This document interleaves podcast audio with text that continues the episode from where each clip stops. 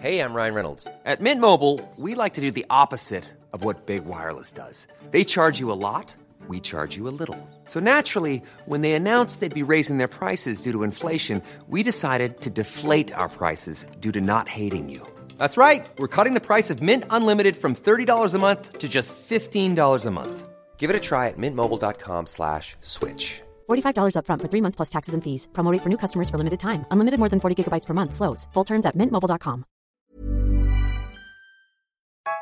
Project Up from Comcast is working to help advance digital equity and build a world of unlimited possibilities. From connecting people to the internet to opening doors for innovators, entrepreneurs, storytellers, and creators, we can help create a future that benefits generations to come. Over the next 10 years, Comcast is committing $1 billion to reach tens of millions of people with the opportunities and resources they need to succeed in an increasingly digital world. Learn more at comcast.com slash project up. Running a business comes with pressure. Remote workforces, HR compliance, retaining top talent. You start to feel boxed in. Fortunately, there's Insperity. They put 30 plus years of HR service and technology to work, offering my employees competitive benefit options while lightening my HR load. Instead of obstacles, I'm surrounded by people empowered to be their best.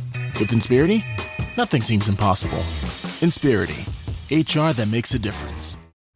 Luis PG442 pregunta, buenas, ¿qué opina de que un aumento de la productividad mayor que el de los salarios es mala porque los capitalistas consumen menos renta y habría producción ociosa? Bueno, esta es la típica falacia subconsumista que considera erróneamente que todo el gasto o que el pilar del gasto agregado es el gasto en bienes de consumo, de tal manera que si no se consume lo suficiente se desmorona la economía. Esto es un error, la mayor parte del gasto en nuestras sociedades no es gasto en consumo, sino gasto en inversión.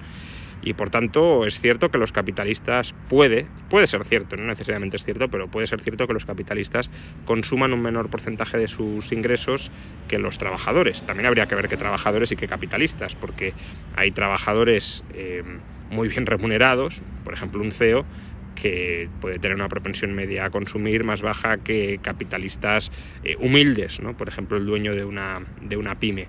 Pero bueno, en general podemos decir que sí, que, los capitalistas consumen algo menos que los trabajadores, pero es que lo que no consumen los capitalistas es ahorro y el ahorro se puede transformar en inversión.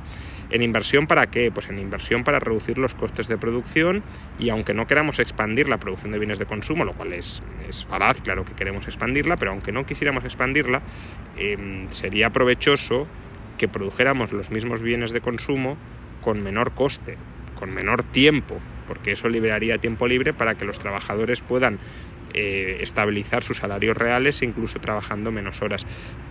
Por tanto, que no se consuma no es necesariamente negativo para una sociedad. Una sociedad eh, prospera, crece sobre la acumulación de capital y el capital se acumula mediante la reinversión del ahorro que, que ejecutan los capitalistas. Es decir, que es positivo que los capitalistas no consuman tanto como los trabajadores, porque eso deja altos volúmenes de ahorro disponibles para ser invertidos y por tanto para aumentar todavía más la productividad del sistema económico.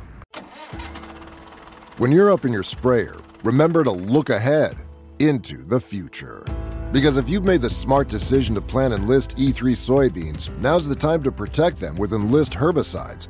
The superior tank mix flexibility easily allows multiple sites of action and keeps your weed control programs effective beyond just this season. Visit enlist.com to see how a better weed control system can help fight resistance on your fields today and tomorrow.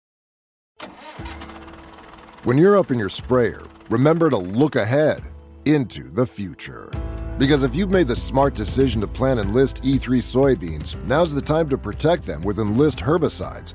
The superior tank mix flexibility easily allows multiple sites of action and keeps your weed control programs effective beyond just this season.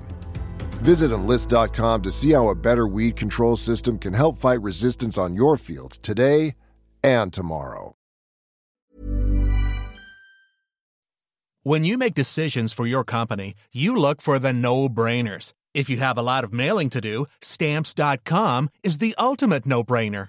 Use the Stamps.com mobile app to mail everything you need to keep your business running with up to 89% off USPS and UPS. Make the same no brainer decision as over 1 million other businesses with Stamps.com. Use code PROGRAM for a special offer. That's stamps.com code PROGRAM.